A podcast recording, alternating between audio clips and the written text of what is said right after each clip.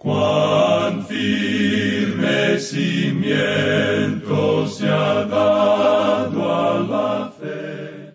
A través de la Biblia, un análisis de la Biblia libro por libro que le ayudará a crecer espiritualmente. Estos estudios fueron diseñados por el doctor J. Vernon McGee. Acompáñenos en este fascinante recorrido a través de la Biblia. La palabra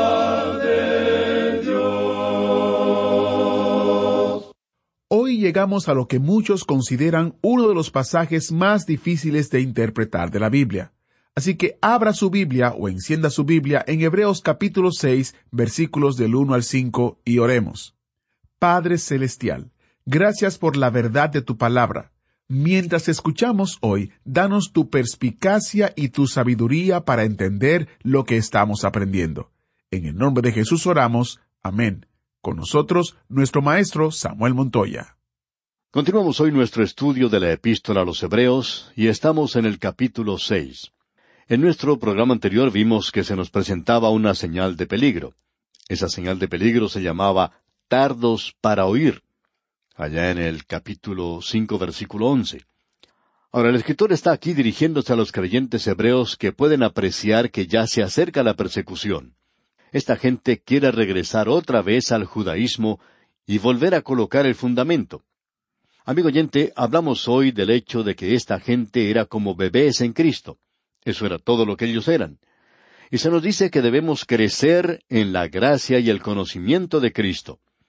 El crecer en la gracia significa el crecer en conocimiento, en el conocimiento de la palabra de Dios. La forma en que uno puede saber más en cuanto a Cristo es acercándose a Él por medio de su palabra. Esta gente estaba en peligro de abandonar eso y regresar otra vez al judaísmo. Y él menciona aquí este asunto del judaísmo como cosa de niños, lo que en realidad tiene que ver con los ritos. Todo lo que él menciona aquí es algo que tiene que ver con las cosas que son para la niñez. Vamos adelante, dice el escritor en el versículo uno de este capítulo seis, a la perfección, o sea, crezcamos, avancemos. Y como dice este versículo uno, no echando otra vez el fundamento del arrepentimiento de obras muertas. Se están apartando ahora del arrepentimiento. Las obras mencionadas aquí son las obras de la ley. Es el tratar continuamente de cumplir con la ley y luego quebrantarla y luego arrepentirse y todo eso es cuestión de niños. Luego al final del versículo uno dice, de la fe en Dios. El Antiguo Testamento enseñaba eso. Solo decir que uno cree en Dios no significa que uno ha avanzado mucho, amigo oyente. Luego en el versículo dos dice, de la doctrina de bautismos. Eso no tiene nada que ver con el bautismo del Nuevo Testamento. Es el lavado del Antiguo Testamento y había muchos de estos. Esta gente quería comenzar ahora al retorno de estas prácticas, y todas estas cosas eran nada más que sombras, eran solamente pequeños cuadros, eran nada más que los negativos, digamos, y luego hay que revelar las fotos espirituales, por así decirlo. Todo habla de Cristo, y ellos estaban apartándose de la realidad. Luego, prosiguiendo con este versículo dos, dice, de la imposición de manos. Y eso tenía lugar en el gran día de la expiación, cuando el sumo sacerdote ponía sus manos sobre la ofrenda. Y él lo hacía allí por cada pecado individual. Él colocaba sus manos sobre una ofrenda. Y mucho de esto continúa sucediendo en el día de hoy, la imposición de manos. Luego, en la tercera parte de este versículo dos, tenemos de la resurrección de los muertos. Ellos creían en la resurrección de los muertos. Pero ahora vamos a la resurrección de Cristo, el Cristo viviente. Dice luego, y del juicio eterno. Ellos creían en eso. El Antiguo Testamento enseña esto. Pero ahora crezcamos, apartémonos, avancemos. Y el versículo tres de este capítulo seis de la Epístola a los Hebreos nos dice, y esto haremos si Dios en verdad lo permite. Llegamos ahora a un pasaje que ha causado, según opinamos, una gran cantidad de dificultades como ninguna otra parte de las Sagradas Escrituras. Hay quienes lo consideran como el pasaje más difícil de interpretar. Vamos a leer esta sección ahora. Escucha atentamente esto que leemos de los versículos cuatro hasta el nueve de este capítulo seis de la Epístola a los Hebreos. Porque es imposible que los que una vez fueron iluminados y gustaron del don celestial, y fueron hechos partícipes del Espíritu Santo, y asimismo gustaron de la buena palabra de Dios y los poderes del siglo venidero, y recayeron, sean otra vez renovados para arrepentimiento, crucificando de nuevo para sí mismos al Hijo de Dios y exponiéndole a vituperio. Porque la tierra que bebe la lluvia que muchas veces cae sobre ella, y produce hierba provechosa a aquellos por los cuales es labrada, recibe bendición de Dios. Pero la que produce espinos y abrojos es reprobada, está próxima a ser maldecida, y su fin es el ser quemada. Pero en cuanto a vosotros, oh amados, estamos persuadidos de cosas mejores y que pertenecen a la salvación, aunque hablamos así. Dejamos nuestra lectura aquí y decimos que este versículo nueve es la clave de este pasaje. Pero necesitamos todo el contexto para comprender mejor el pasaje. Leamos nuevamente el versículo nueve. Pero en cuanto a vosotros, oh amados, estamos persuadidos de cosas mejores y que pertenecen a la salvación, aunque hablamos así. Queremos dedicar algún tiempo a este pasaje de las Sagradas Escrituras. Repetimos que este es uno de los pasajes más difíciles en toda la Biblia para tratar por parte de cualquier intérprete, cualquiera sea su posición teológica. El doctor R. W. Dale quien era uno de los grandes cerebros, por así decirlo, del campo de los eruditos conservadores primitivos, escribió lo siguiente, escuche usted. No sé por qué este pasaje ha hecho temblar el corazón de muchos buenos hombres. Se levanta en el Nuevo Testamento con una lóbrega grandeza. Es portentoso, terrible, sublime como el monte Sinaí cuando el Señor descendió sobre él en fuego, y cuando él estaba rodeado de amenazantes nubes tormentosas, con truenos y relámpagos, y voces extraterrenas decían que él estaba allí. Hasta aquí la cita del doctor Dale. Cada persona que es reverente se ha acercado a este pasaje en particular de las Escrituras con un temor reverencial, y cada persona sincera ha llegado a este pasaje con un sentimiento de insuficiencia, y es así, por cierto, como nos estamos acercando nosotros a este pasaje en este instante. Al entrar al corazón mismo del estudio de estos versículos, nos enfrentamos inmediatamente con el hecho sorprendente de que algunos expositores y comentaristas por lo general evitaban hablar de este capítulo. Una persona a la cual admiramos mucho, el doctor G. Campbell Morgan, el príncipe de los expositores, ha dejado completamente de lado esto en su libro sobre Hebreos.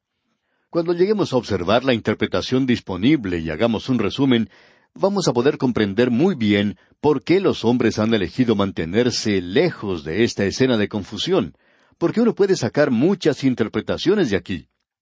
Nos sentimos pues de esa manera en el día de hoy, y lo decimos a favor de una búsqueda honesta, después del evidente significado de estos versículos, y que debemos examinar algunas interpretaciones.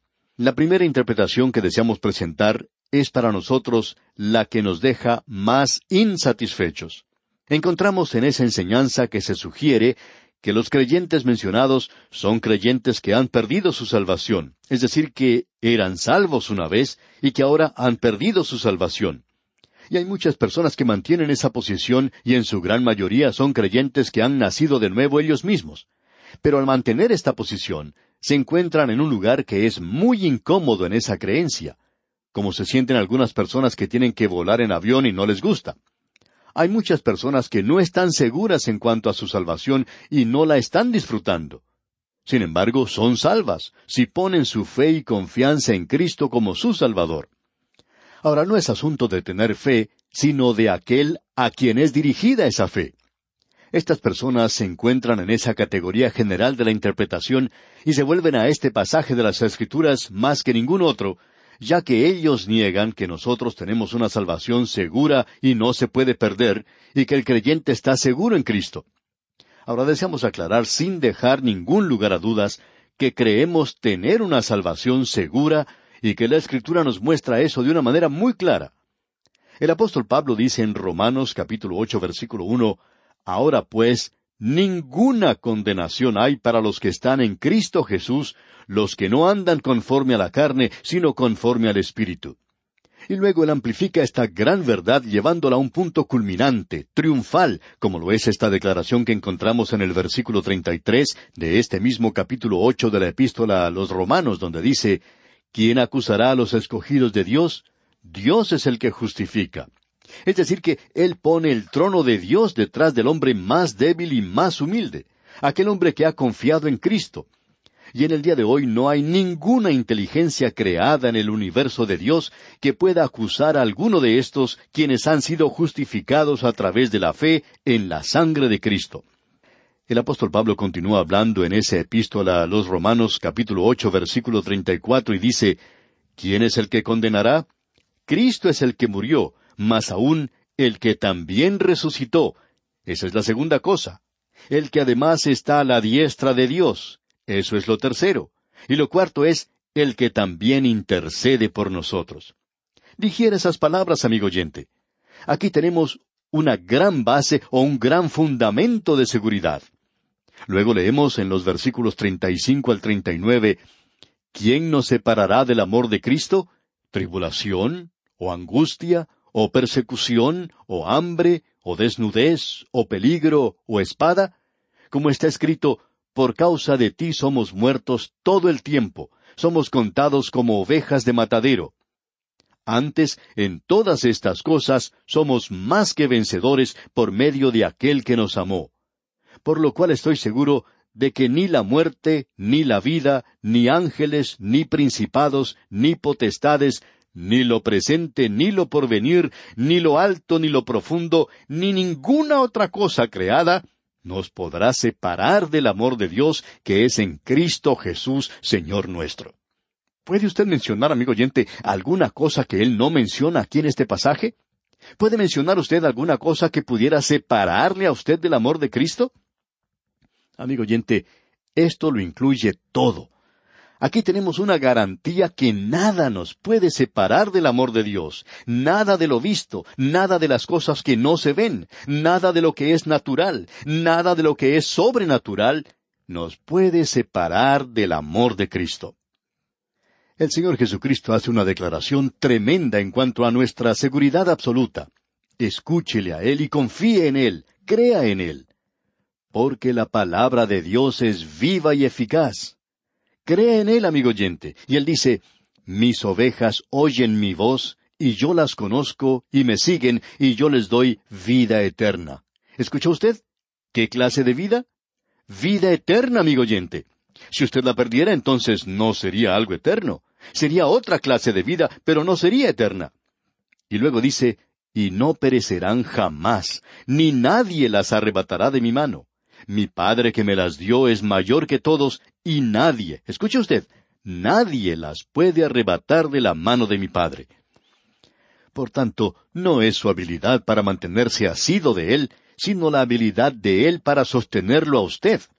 Él dice aquí con la infinidad y la autoridad total de la deidad que Él puede sostenernos, puede cuidarnos, y que aquellos que confíen en Él no perecerán jamás.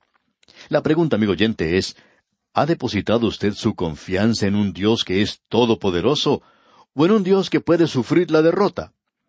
Los pasajes de las Escrituras que hemos mencionado en Romanos y Juan nos indican con abundante claridad que una vez que la persona haya nacido de nuevo dentro de la familia de Dios, no puede ser perdido otra vez.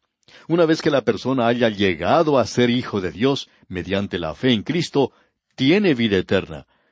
Si usted, amigo oyente, ha nacido de nuevo y ha formado parte de la familia de Dios, ha llegado a ser un hijo de Dios a través de la fe en Cristo. Por esta razón no podemos aceptar la interpretación que dice que los creyentes mencionados aquí, en este capítulo seis de la epístola a los Hebreos, son creyentes que han perdido su salvación, es decir, que antes fueron salvos y que ahora han perdido su salvación. Ahora existe una segunda interpretación, y tiene algo de mérito. Y estas personas dicen que aquí se presenta un caso hipotético. Hay algunas versiones que dicen si recayera, y que ese sí es un sí de una posibilidad, es decir, el escritor aquí no dice que eso ocurre, sino que si ocurriera, si fuera posible. Y amigo oyente, aquellos que mantienen esa posición dicen que ese sería el sí más grande de toda la Biblia, y tenemos que estar de acuerdo con eso. Si nosotros no hubiéramos aceptado una posición diferente, esta sería la que apoyaríamos. Ahora, la tercera interpretación es que en realidad ese sí no está allí en el griego. Es un participio y debe traducirse como habiendo caído. Por tanto, esta gente tiene otra interpretación, y es que estos son profesantes, que no son creyentes genuinos. Ellos profesan ser creyentes. Bueno, personalmente no podemos aceptar esto. Es un punto de vista, y eruditos como Matthew Henry, F. W. Grant y J. N. Darby sostienen esta línea de pensamiento, así como también el doctor C. E. Scofield en la Biblia anotada de Scofield. Por cierto que las notas que allí se presentan no son inspiradas. No aceptamos esa interpretación. No creemos que se refiera a aquellos que han sido solamente profesantes. Creemos que son creyentes genuinos. Ahora la Biblia habla de aquellos que son meros profesantes del cristianismo, apóstatas en la iglesia. Allá en la segunda epístola del apóstol Pedro, capítulo dos, versículo veintidós, dice el apóstol, Pero les ha acontecido lo del verdadero proverbio, el perro vuelve a su vómito y la puerca lavada a revolcarse en el cieno. Se cuenta de un cerdo que regresó junto con el hijo pródigo a su hogar cuando éste se arrepintió de lo que había hecho. Pero al cerdo no le gustó eso allí, porque es un cerdo, y regresó a su chiquero. Y en el día de hoy, amigo oyente, hay algunos que son profesantes, pero no creemos que se está hablando de ellos aquí. Según nuestro punto de vista, el lenguaje utilizado aquí es demasiado fuerte. Creemos que lo que el escritor de la epístola a los Hebreos está diciendo es que estos creyentes deberían ya ser maestros, pero necesitaban tomar la leche porque aún eran niños. Pero uno no le da esta leche a una persona que no ha sido salva. Una persona que no ha sido salva no necesita de la leche, lo que necesita es vida, necesita nacer de nuevo. Esa persona está muerta en delitos y pecados. Cuando nace de nuevo, entonces un poquito de leche le ayudará. Creemos que aquí estamos hablando en cuanto a aquellos que son niños. Él los llama, por tanto, y les urge a que sigan adelante. Notemos pues aquí lo que nos dice el versículo cuatro de este capítulo seis de la Epístola a los Hebreos. Porque es imposible que los que una vez fueron iluminados y gustaron del don celestial y fueron hechos partícipes del Espíritu Santo, el lenguaje aquí utilizado nos indica claramente que se refiere a aquellos que han nacido de nuevo. Hay algunos que toman la posición donde dicen que las personas de las cuales se habla aquí son solamente gente judía. Por ejemplo, si ellos fueron una vez iluminados y gustaron y recayeron, sería imposible renovarlos. Que esto se refería a aquellos que estaban viviendo en la época del templo, cuando éste aún estaba allí. Pero no podemos aceptar esto. Luego hay aún otro grupo. Ellos le dan énfasis a la palabra imposible, ellos dicen que es imposible que ellos sean renovados. Puede que sea imposible para el hombre, pero no es imposible para Dios, porque después de todo Él dice, más fácil es pasar un camello por el ojo de una aguja que entrar un rico en el reino de Dios. No podemos entrar por nosotros mismos. Tenemos necesidad de alguien como nuestro Salvador, nuestro Redentor. Así es que esa es otra interpretación y nuevamente debemos decir que no la podemos aceptar. Tenemos varias interpretaciones de este pasaje. Hay otras que, por supuesto, no hemos mencionado, pero hay una que ha sido una verdadera bendición para el corazón. Esperamos que usted nos siga atentamente. No vamos a poder desarrollarla toda hoy, pero vamos a comenzar y concluiremos, Dios mediante, en nuestro próximo estudio, porque estamos dedicando bastante tiempo a esto, ya que es muy importante. Permítanos compartir aquí la interpretación presentada por el doctor J. B. Ravel pastor de una iglesia en Victoria, Columbia Británica, en Canadá. Deseamos presentar aquí lo que él ha dicho y no queremos estar robando el material de otras personas. Por tanto, reconocemos que él fue quien lo dijo. Debemos decir que hemos agregado algo a esto en base a nuestro propio entendimiento y así hemos desarrollado lo dicho por el doctor Ravel. En primer lugar, deseamos destacar el hecho de que aquí no estamos discutiendo el asunto de la salvación en este pasaje. Aquí estamos hablando en cuanto a gente que ha sido salva. Creemos que son personas salvas. Como hemos mencionado antes, lo que se dice en cuanto a ellos es que una vez fueron iluminados y gustaron del don celestial y fueron hechos partícipes del Espíritu Santo. Y a esta verdad bíblica podemos añadir el versículo cinco que dice Y asimismo gustaron de la buena palabra de Dios y los poderes del siglo venidero. Aquí estamos hablando, pues, en cuanto a creyentes, y no estamos hablando en cuanto a la salvación. Estamos hablando en cuanto a recompensas. Y en el versículo seis no dice de ser renovados para salvación otra vez, sino que sean otra vez renovados para arrepentimiento. Y el arrepentimiento es lo que Dios le ha dado a los creyentes que hagan. Usted puede leer las cartas escritas a las siete iglesias de Asia en los capítulos dos y tres de Apocalipsis. Allí se dice a cada una de esas iglesias, a los creyentes, que se arrepientan. Ese es el mensaje para los creyentes. Ahora estamos hablando aquí de lo que los creyentes deben hacer para la recompensa, y estamos hablando en cuanto al fruto de la salvación, no en cuanto a la raíz de la salvación. Y en el versículo nueve de este capítulo seis leemos Pero en cuanto a vosotros, oh amados, estamos persuadidos de cosas mejores y que pertenecen a la salvación, aunque hablamos así. Él no ha estado discutiendo o argumentando en cuanto a la salvación, sino en cuanto a las cosas que acompañan la salvación, aunque hablamos así. Él está hablando del fruto de la vida del creyente y de la recompensa que él recibe como resultado, y él discute la posibilidad de que a causa de su vida existe el peligro de que ellos pierdan esa recompensa. Eso es todo lo que este pasaje indica, y existe un peligro en cuanto a todas sus obras. Y como dice el apóstol Pablo en su primera epístola a los Corintios capítulo tres versículo trece, la obra de cada uno se hará manifiesta, porque el día la declarará, pues por el fuego será revelada, y la obra de cada uno, cual sea, el fuego la probará. El fuego, amigo oyente, quema. La obra que usted está realizando hoy por Cristo va a ser probada por medio del fuego. Y todas esas cifras que muchos utilizan al mencionar cuántas personas se han convertido, eso va a ser puesto en el fuego, y eso va a crear un fuego ardiente, amigo oyente y va a poder contemplarse desde una larga distancia, porque no es otra cosa sino heno y hojarasca. Y vamos a tener que hablar en cuanto a la obra que hemos hecho por el Señor Jesucristo. Amigo oyente, eso va a ser probado por medio del fuego, y el escritor a los Hebreos menciona eso aquí. No estamos pues hablando en cuanto a la salvación, y nos gustaría grabar eso en los corazones de los creyentes, que cuando nosotros presentemos nuestro todo ante el tribunal de Cristo, cuando nos presentemos, no va a ser una experiencia dulce como agua azucarada, donde el Señor Jesucristo nos va a dar una palmadita en la espalda y va a decirnos, bueno, tú has sido una persona muy buena en la escuela dominical, no perdiste ni un solo domingo durante veinte años. Ah, eres una persona maravillosa.